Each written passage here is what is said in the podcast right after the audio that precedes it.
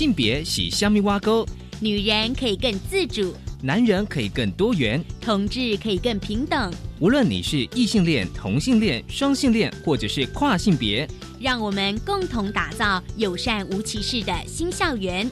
最没有尺度的声音，就在性别教育 Easy Go。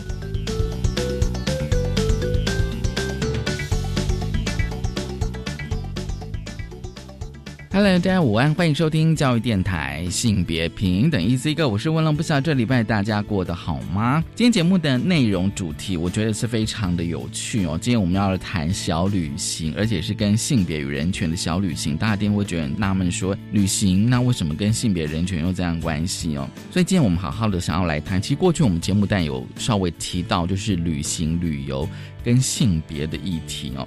今天很高兴我们邀请到了。台湾伴侣权益推动联盟的研究员华正涵呢，来跟我们分享哦，就来跟我们来聊，就是呃，伴侣盟在十月呢会有一个性别人权小旅行的计划。稍后回来，我们请正涵来跟我们分享这个计划。而今天的慢慢聊，想跟大家聊就是。台湾的跨性别游行，其实大家知道，就是说今年因为疫情的关系，所以许多的同志游行呢都安排在九月、十月之后。而今天我们想要来聊聊，就是台湾的跨性别游行，而且今年是第二届了。我们先进行性别大八卦。性别大八卦。今天性别大八卦，想跟大家来聊聊，就是今年二零二零年的台湾跨性别游行哦，这是由台湾同志咨询热线所举办的哦，主办的跨性别游行。其实他们在去年第一次哦，就是举办了台湾跨性别游行哦，而且呢，这个日期是在台湾同志游行的前一天晚上。所以呢，从事前的筹备到游行当下呢，那热线协会他们发现说，许多民众完全不认识跨性别哦。虽然我们节目其实一直不断的在跟大家谈什么是跨性别，不管是呃论述啊，甚至连生命经验哦，那或者是不清楚跨性别跟同性恋的差异，或是双性恋，而且呢，跨性别在生活各层面，比如像求职啊、工作、上厕所，甚至校园的生活哦。面对了各种性别而来的一些压力。那今年呢，台湾同志咨询热线协会呢，他们再度举办了跨性别游行，日期哦，就是今年的台湾同志游行是十月三十一号礼拜六，所以呢，今年的跨性别游行是十月三十号的晚上哦，七点到十点。那热线呢，今年呢就是论述嘛，就是希望大众哦要跨过来，那个跨哦，大家知道跨是要跨，你要跨出去，然后。跨过来、跨过去的的意思啊，就是在性别二元社会呢，就是男性被要求像个男人，女性被要求像个女人。这个呢，我们在节目其实一直不断跟大家提到这种，跟大家就是谈到就是所谓的性别框架、性别框框哦，就是男人要女男人样，女人要女人样。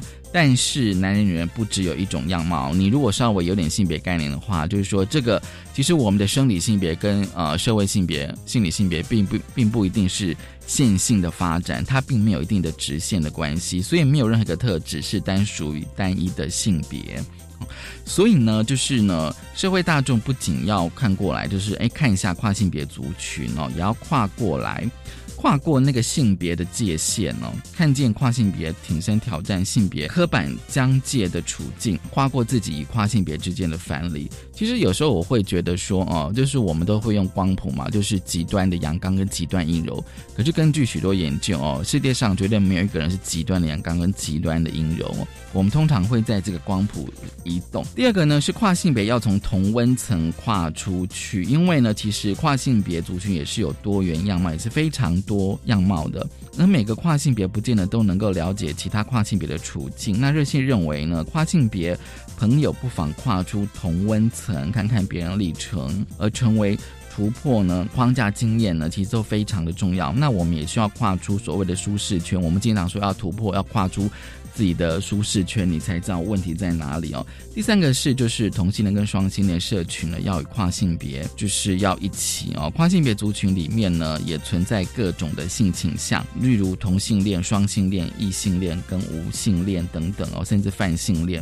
他们其实无性恋跟泛性恋，我们在去年节目有跟大家做稍微的介绍。那么他们对于同性双性恋运动不但表达支持，而且身体力行。所以呢，热线也非常期许说呢。非跨性别，就说你本本身不是跨性别的同性恋、双性恋的朋友，能够站出来支持跨性别的运动哦，跟跨性别能够斗阵型，就到顶点啊的意思哦，然后一起突破性倾向、性别认同、性别装扮。其实有时候我会觉得性别表现哦，也是一个。应该要去分析的面向，这样子的性别的框架。所以呢，今年的跨性别流行是在十月三十号的晚上。其实大家可以关注，就是台湾同志咨询热线的粉丝专业。而今年呢，因为疫情的关系，所以呢，大部分哦，就是说几乎啦，就是所有的就是台湾的同志游行呢，都延后到九月、十月。而接下来呢，还有就是十月三十一号最大场的台湾同志游行。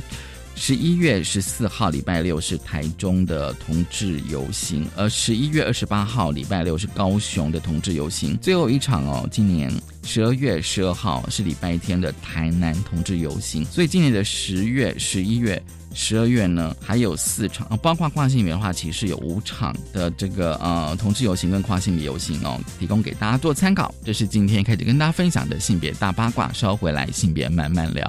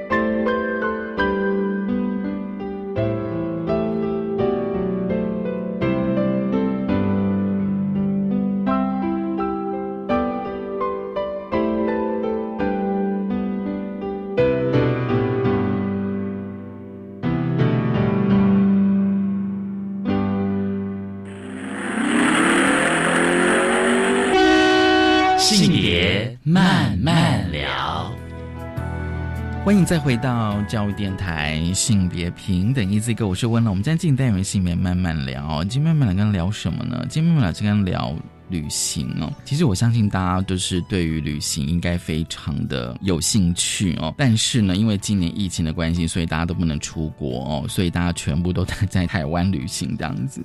那今天为什么要谈旅行哦？因为其实过去在我们节目有谈过哦，旅行跟性别。虽然这个主题哦，虽然大家非常热爱的呃旅行或旅游，不管在国内或是国外哦，但是呢，呃，我觉得就是即便跟性别哦，我觉得其实谈的呃机会稍微少一点，跟其他的议题哦，但是我觉得在旅行的过程当中，一定有一些哦，让你有一些啊性别经验的触动哦，不管是一个就是说你到一个景点。或者是跟哦其他人到当地的一个互动，一定都有一些性别的面向。所以今天我们其实呢，我们今天想要来谈一个，就是呃旅行跟性别人权的关联哦，就是呃台湾伴侣权益推动联盟在十月。他们有一个性别人权小旅行的计划，所以很高兴，我们今天请到了就是伴侣盟的专员华正涵。正涵你好，你好。我其实，在应该是九月吧，我在那个呃伴侣盟的粉专看到这个讯息的时候，我会觉得嗯，其实蛮有趣的，因为我相信每个人都喜欢旅行或旅游这样子。但是有时候我自己是觉得说，在那个旅行的过程当中哦，其实有时候你通常会有一些触动。那当然就是说，看你对哪些议题比较敏感。可能有些人对于，比如说环保哦，那有些人可能对于族群。那我自己是对性别比较稍微比较有感觉，所以有时候我会觉得，在旅行的过程当中，一定会有一些性别的东西会触动你。所以我想说，来呃，请郑涵来跟我分享一下，就是伴侣盟在十月举办这个性别人权小旅行的，你们应该算是一个计划的缘起跟发想是什么呢？最一开始是想要，其实，嗯，三倍券上路之后，我们想要去真的实际的帮助到店家，可以振兴到经济。嗯对，所以我们想说，好，那我们跟大家来募集三倍券，然后我们真的带大家去刺激经济。对，那我们嗯选定了几个地点，就是我们会先带大家去中和的兔儿庙、威明堂，对，然后再走到嗯灿烂时光东南亚主题书店，嗯嗯，对，然后再来我们会到假币吃一顿就是有概念的晚餐，嗯嗯，对，然后最后的话我们会到西门红楼那一带的达利达咖啡，就是喝一杯酒啊，然后看一看就是变装皇后的就是表演这样子，嗯。所以这个的话是说，就是一开始发奖是啊，因为要也是要振兴经济这样子，就是想说你大三 大三倍券用完了吗？还是有人还没去领，或者是呃还没用完这样子哦？大家可以参与这个呃性别人权小旅行，就是说刚开始的概念是这样子哦。那其实有时候我也在想说，就是说就像是你讲说哦，就是我们可以用三倍券去做很多消费，可是我发现说你们会试图的想要跟。议题去做连接，嗯嗯，这个的话，其实应该很多人没有想到。对，其实最一开始我们当然也是往性别友善店家这一类去找店家，对。可是后来发现说，这样好像只振兴到粉红经济而已，好像不太够。我懂你意思，是说过往我们设计活动的时候，都是比如说我们今天可能办一个比较像是一个行行动，就是说可能到。某个地方去，然后也许是到某个呃性别友善店家去消费这样子。我觉得过往好像都是这样设计的。对，然后对我们来说的话，我们会觉得好像有点可惜，因为其实有非常多的议题都是很值得对话去讨论的。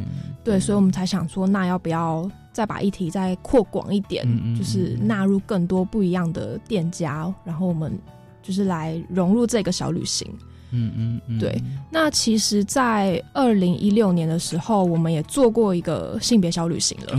那那个时候是呃，半盟的许秀文律师带队，然后是一个跟台北市的合作。那那个时候就是非常单纯的性别小旅行，就是我们走了。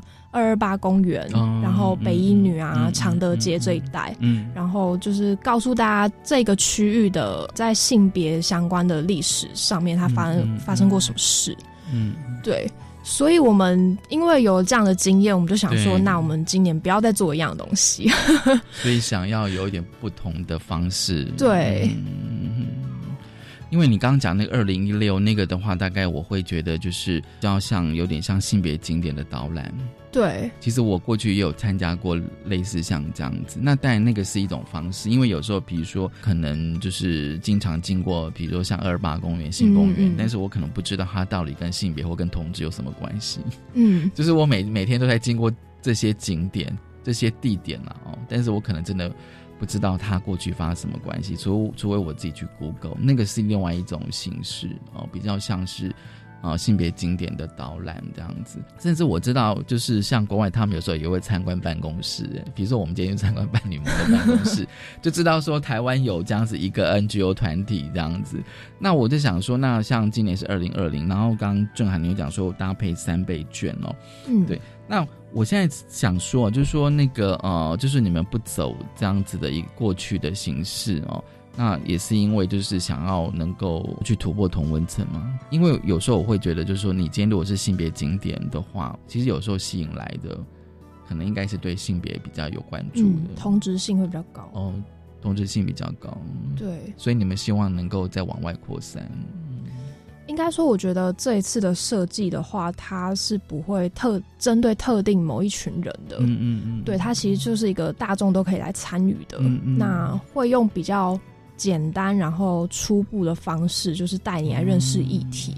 嗯，对。所以，比如说我们去灿烂时光书店，然后我们找了一个，嗯，目前正在读正大民族系的一个。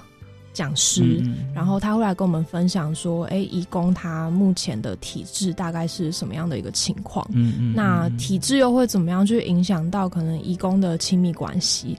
比如说，比如说很多义工他来台湾当家庭看护工，可是他。”照顾别人的小孩，可是他却没有办法照顾他自己在原乡的小孩的一个成长过程。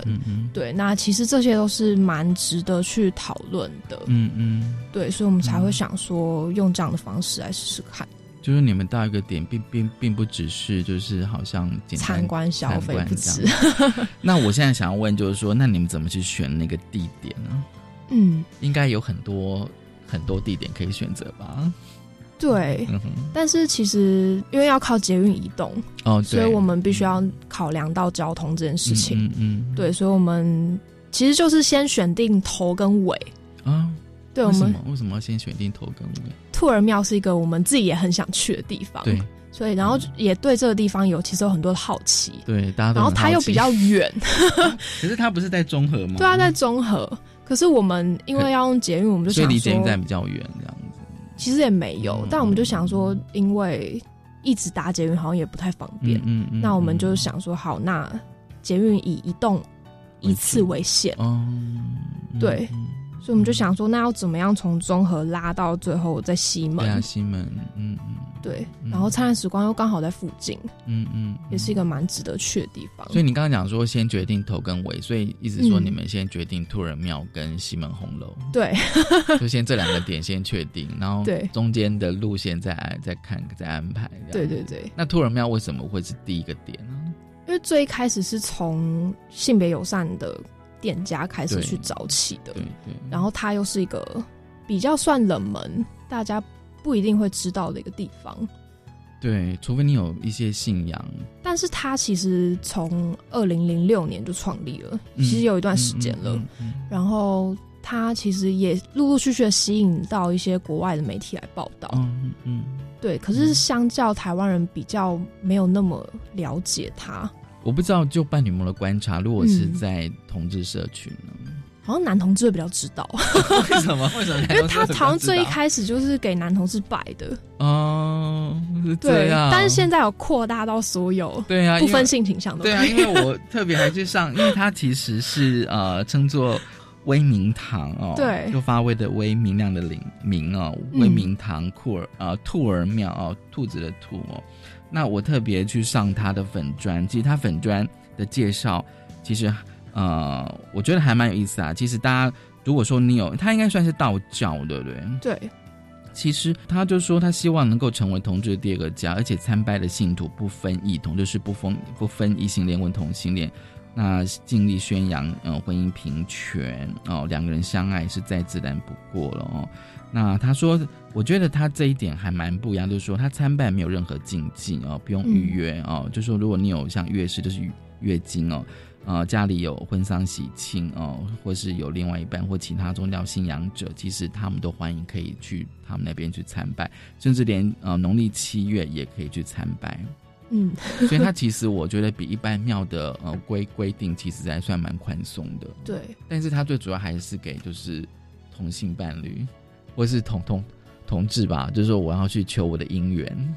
嗯，对不对？然后去拜拜，就是有点像月下老人，就是我现在如果是同志，那我单身，那我去那边兔人庙我那边拜拜，说我是不是可以求我的姻缘这样子？但其实也有一些人会去问事情啊，哦，对，等等，也是有人会去问事情。所以你们要，所以你们就是找他，就是说你们第第一个点就是找那个呃威明堂兔人庙的原因，就是除了交通之外，也是就是除了它冷门，也是希望跟大家介绍有这个点这样子。对，然后其实也希望大家可以去嗯思考的一个点是它为什么会存在。嗯，对，那是不是因为过去嗯性少数就连宗教这一块也是比较边缘的？对对，然后所以需要另外一个这样的兔儿神，嗯嗯，然后来。嗯，让大家有一个可以有心灵寄托的地方。对对对，嗯，所以我觉得这是比较我们可以去思考的，蛮有趣的。这个我猜会不会跟台湾的民间信仰也是有关联的？对，像是这个威明堂，他创办人一开始创立的时候，他就想说，嗯，台湾的主流传统宗教其实对性别少数群体是比较排斥的，所以他才会想说，那好，那他就来创一个。兔儿庙，所以你们过去办联盟有跟他们合作过？哦，其实没有，哦，其实没有第第一次，所以 所以那你们去跟他接洽的时候，他们应该也是非常的，他们蛮乐意的，他们蛮乐意，对对对，嗯哼，呃，所以等于是参观这的话，等于是会有一个类似像庙的主持来介绍他们的庙了，对，然后庙方那边都会有大哥大姐，就固定在那里，嗯，会教你怎么样。进行完参拜流程，这样子就是介绍这个庙历史，还会有一些参拜的流的流程，这样子。嗯呃，因为其实过去我们在节目里面有就是跟大家谈，比如说像习俗哦习俗，但是习俗可能比较是呃的面向比较是在家庭或家族哦，当然会提到一点祭祀啦哦。那如果是真的到呃宗教信仰或是民间信仰，的确我们在节目。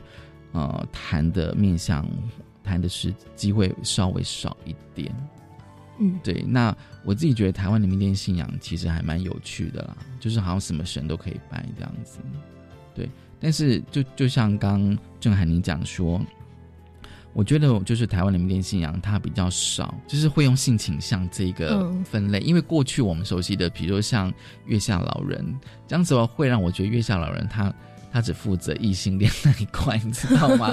所以有时候我也在想说，那以以前就是说，如果没有兔人庙之前，那如果我今天是一个单身同志，那如果我要求姻缘的话，那这样怎么办？可能就去拜月下老人吗？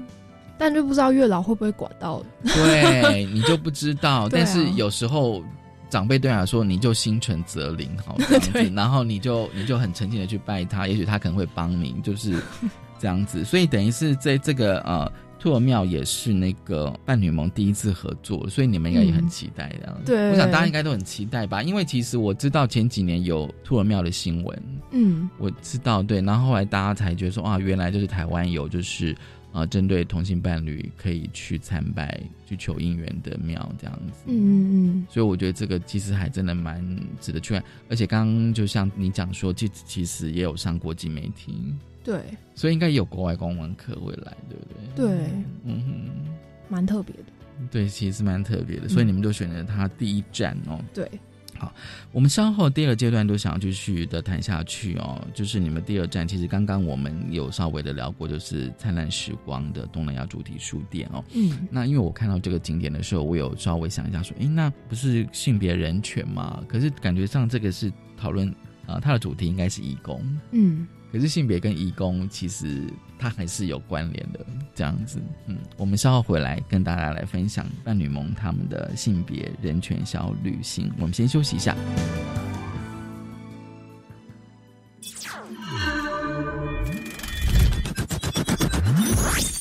用听的去想象，用想象去看见。十月五日起，每周一晚上十一点三十二分到十二点整，Listen，看得见的广播剧。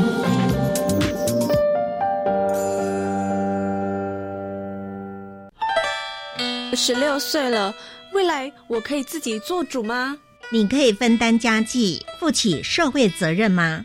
台湾女孩十六岁的故事正在国立台湾科学教育馆展览中，由影音互动游戏与突破性别刻板印象相关影片，欢迎您透过有趣的互动方式、活泼的访谈内容，了解台湾性别平权的相关知识。以上广告是由教育部提供。我家在哪里？为了打造失智照护服务网络，各县市的失智社区服务据点开设促进个案认知、缓和失智的课程，并给予家属支持及提供照护技巧。失智共照中心协助个案确定诊断、转介长照或医疗资源，并提供咨询服务。快拨打一九六六专线，了解更多资讯。以上广告由卫生福利部提供。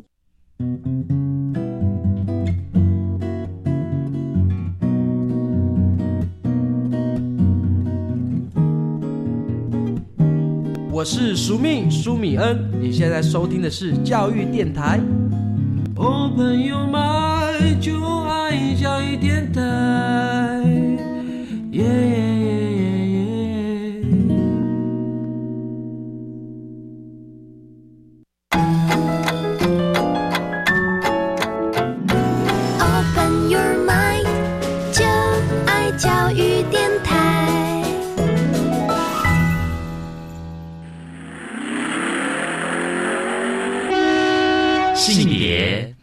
慢聊，欢迎再回到教育电台性别平等一字一个，我是温龙。我们现在进行单元性别慢慢聊，今天慢慢聊跟大家聊的是性别人权小旅行哦，很高兴我们邀请到了台湾伴侣权益推动联盟的专员华正涵，正涵来跟我们聊啊，因为他们。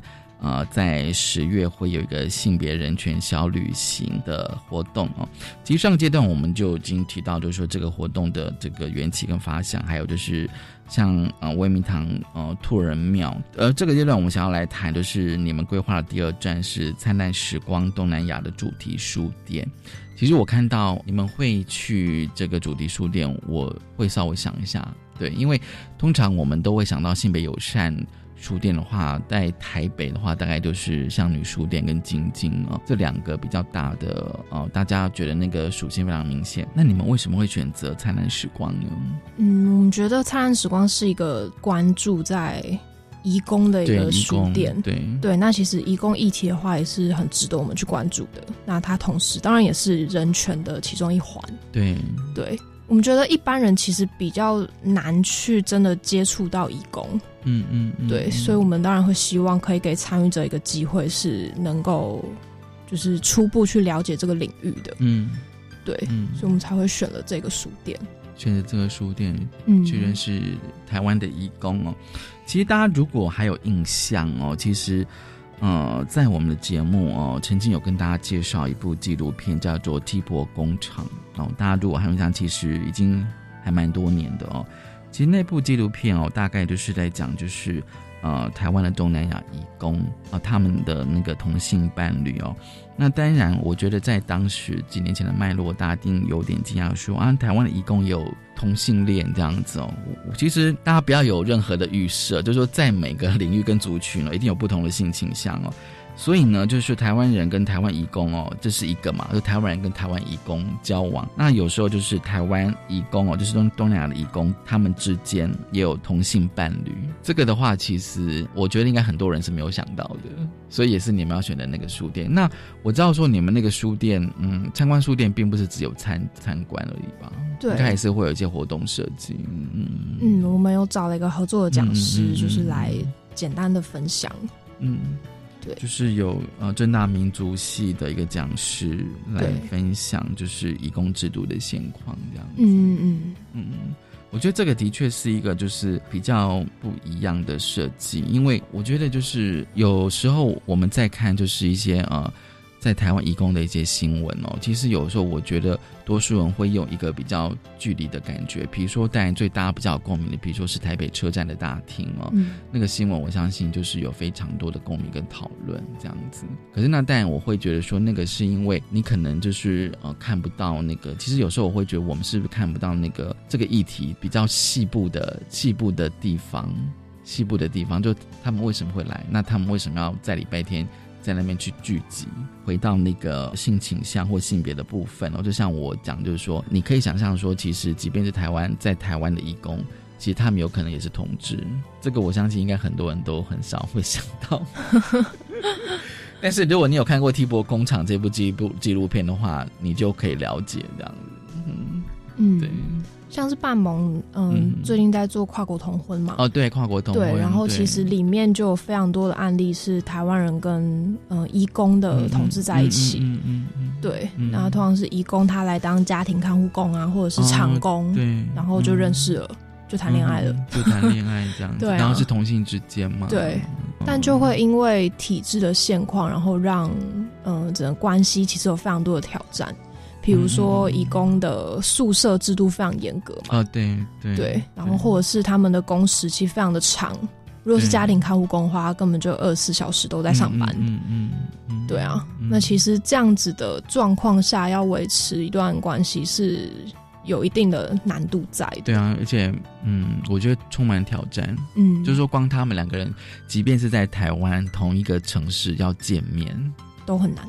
这件事情 哦，但你跟讲可以透过手机，但是我两个人想要面对面的见面，其实都要克服一些关系。比如说，嗯，因为我是看了 T 博工厂才知道说他们的宿舍管理制度真的还蛮，我觉得是可怕。我觉得还不止严格，对我来讲有点可怕。如果我今天是台湾人，我就受不了。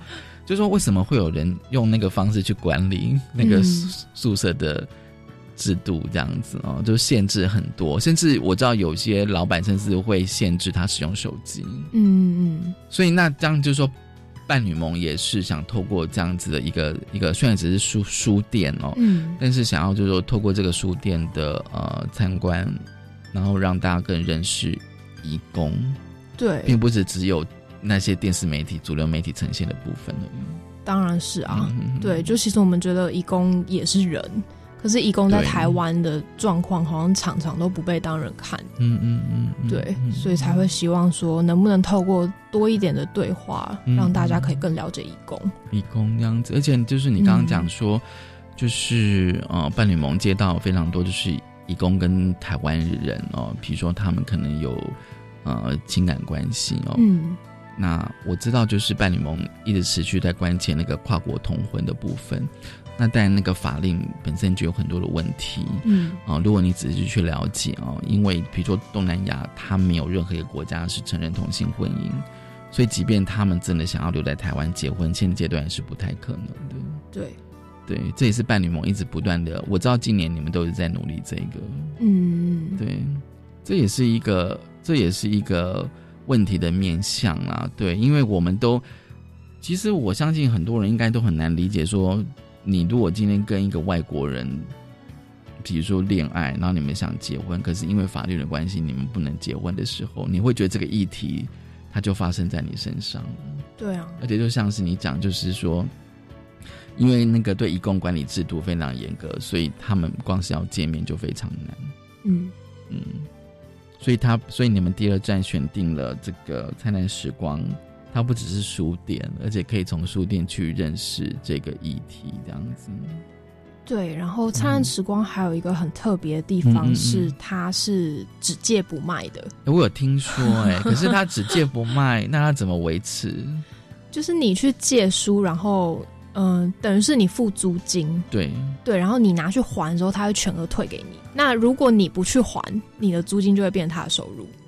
哦，对，所以他其实是靠这样一个很少的一部分的租金在维持他的营运。嗯，对。可是这样的营运模式其实可以让义工更有办法去接触到书本。嗯，就是书不再是一个好像对他们来说是一个奢侈品或者是很贵的东西。嗯，对，就变成是一个蛮像是共享的知识宝库。嗯，所以那个书店平常应该呃，应该说。可能到周末假日应该会有一些义工会去了。对，嗯哼。而且你们这个，我们刚谈到现在，就是忘了，就是说你们这个日期，我记得好像是十月 二十四，是不是？二十四是礼拜六嘛，对不对？礼拜六这样子，所以可能会遇到义工当天。那义工大多都休周日，都休礼拜天，对不对？对啊。嗯嗯。这是你们第二点哦，那你们就是哦。而且你们的那个时间设定是下午到晚上，对，所以你们会跨到晚餐这样子。对对对。对，然后晚餐你们设计的是舒食。对，我们要去吃一家叫假币的店。嗯哼，嗯嗯。所以你们连餐厅都设计想好这样子。对，想好了。那个动线都想好这样子。嗯，好，素食哦，大家可以吃的比较环保。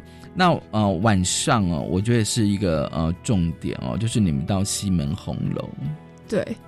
这个应该，我想是一个蛮重要的。我觉得至少在台湾的呃性别运动史，甚至同志运动史，其实非常重要的一个景点。嗯嗯，你们当初后，你们当初决定要选西门红楼的原因是什么？嗯，其实当然也是他在同志历史上的定位吧。嗯嗯嗯，对，那他其实嗯，他算是一个很重要关键，让同志就是从。地底下浮到台面上，嗯嗯，就是它那块其实有非常多的酒吧，然后都是户外的形式，对啊，就他们不是一个躲起来的或是怎么样，它是一个非常公开的一个空间，对对，然后其实就是让同志这个群体可以更被外界所看到，嗯嗯，对，所以才会觉得，嗯，其实是一个非常值得去走走看看的地方，嗯，对，然后。再来是达利达这个店家，他们的变装皇后表演是非常值得一看的。所以这个店家也是在那个红楼那边的对其中一块，其中一块这样子哦。你说他变装是值得看，原因是是一个平常不太会看到的。什么意思？平常就是所以他应该在室内吗？没有，他们就是在户外这样子。对，然后他就是透过一定的。动线，嗯嗯，然后变装皇后会来跟你互动，啊，对，但最主要的就是他们会用嗯音乐表演，就是对对口的方式，嗯嗯，对，然后同时搭配上，好像我们看起来很夸张、很华丽的一些服饰，对，所以也会就就是让大家看，会有人讲解吗？呃，不会，就是你需要自己去，你自己去体验、去体会。但是我们有找到，就是老板哦，老板，老板会在表演前先跟我们讲解一下，说他为什么要引进变装秀这个表演，为什么要做这样一个常态性的演出，嗯嗯，他的想法是什么？对，就是。呃，每个礼拜六的晚上都会变成是常态性的对对对这样子哦。嗯，就是现在台北最有代表性的同志景点哦，应该我觉得啦，应该真的是西门红楼。嗯，但是有点诡异是说，有时候你去看一些官方的介绍，他们都会嗯隐约当中，他们都会忽略到这一块。其实你如果真的去好好的去探究这个呃西门台北西门红楼的历史哦，过去它是一个市场。那后来它变成电影院哦，那当然就是我之前有去问一些朋友，哦，每个人对电影院的印象都不太一样了。就是有些人说他他就放那种三级片，也有人说他是放 A 片，反正他总是是一个电影院。然后接着接着他就没落了。但是问题是后来哦，就是因为有开始有同志族群哦，其实就是所谓的雄族进驻，然后慢慢有很多店进来，然后就会让那一区哦，就是西门红楼。就慢慢的开始有一些商业活动，嗯，因为本来就是你有店有人进来，就开始会有活动，而且你会不会觉得那个西门红楼它那个入口其实非常有趣，就是其实不太会觉得后面还有店家的那种感觉。对，就是说它那个入口，因为我当时想说，哎，它为什么店家是在后面？因为它刚好是一个，其实你如果去呃去看它的平面图，它其实有点类类似十字的的那个建物。然后它有分前面跟后面，那通常我们参加活动都在前面嘛，有没有？可能会有一些摊位什么的，哦，然后通常都会在前面那一块，可是他走过去，左边会有个入口进去，是有很多的店家，然后你可以有点像在喝露天咖啡的那种感觉。可是你会不会觉得那个入口其实有趣的地方，是因为它有区隔，但是它其实又不是那么的封闭。嗯，对，然后会让他觉得说，哎，后面到底有什么？你就会走进去看一下，这样子。我觉得那个是他那个 怎么讲建物本身设计的那个微妙的地方。其实我也觉得说大，就是说最后很多店家选的那一块，我觉得也是蛮有趣的。所以我就觉得一块，对对对，就是说它，因为它那个入口是开放性的嘛，嗯，对不对哦？只是说它可能又没有像一般那种，比如说广场那样子的开放，但是他会觉得它有它的隐蔽性，可是它同时它入口是开放的。我会觉得这是它比较特别的地方。那我可以问一下，说这个景点，我可以想象说，那的确是要去的，去感受一下。其实有很多的景点，你自己要亲自到那个地方去，你才能够真实的感受到。我可以问一下，说为什么要设计变装秀吗？做一个 ending 这样子？因为你可以去，就去那边，大家可能去那边喝喝酒啊，喝饮料，聊聊天这样子，然后会最后会有个安排一个变装秀这样子。变装秀它其实是一个算是每次的同志大游行都会出现的主题哦，对对对，会有一群。可是其实大家对他的了解好像也没有这么的深。嗯，对对，大家不太知道为什么一个男同志要把自己装扮成这样。的那个意义在哪里？嗯，对，所以，我们其实想要让大家更了解，说这个表演它的算是它是怎么样引进台湾的一段历史。我们希望呃，老板可以来帮我们补充这一块。对，然后当然除了老板讲以外，我们也希望大家可以直接看。嗯嗯，对，那其实达利达就是一个非常好的一个表演空间，所以可以真实的感受那个变装秀。对，到底是什么样的表现形式？因为我自己，我自己其实有看过吗？倒没有，没有，呃，没多久之前才看第一次。对，然后现场，对现场，然后我觉得那个现场的冲击其实蛮大的。为什么？你觉得冲击在哪？跟跟你在网络上看到不一样？不太一样。对，因为他就是很近的在你面前跟你互动，对对对对。然后其实当下也会吸引到非常多。路人，嗯，他不是来喝酒，他就是站在旁边看的，嗯，对。那那个其实是一个，嗯，你可以很明显感受到周六晚上的西门红楼人，大家都会被吸到这家店前面，就是因为变装秀，嗯嗯，对。那其实它的特别就在于，我觉得是表演者他可以跳脱出性别二元框架的，对那个限制，对对。然后他们也真的觉得，哦，这样子的。表演对他们来说是一个，嗯，很自在的一个形式，嗯，所以会觉得是蛮特别、蛮值得大家去体验看看的。嗯，大家可以去体验哦。因为我一直觉得说，有些的，比如说，就像刚刚我讲，有些呃空间、有些场景，甚至有些演出跟表演，你必须要自己亲身去感受。就好像说，你今天要去品尝一道菜，你吃过才知道它好不好吃。而并不是你还没有去尝试过，你就对他做出评价，或者说你可能收接收的讯息，可能是比较负面的，嗯，一些新闻报道，那但你你那个呃想法，但可能就会被混淆到这样子。好，我们先休息一下，稍后回来。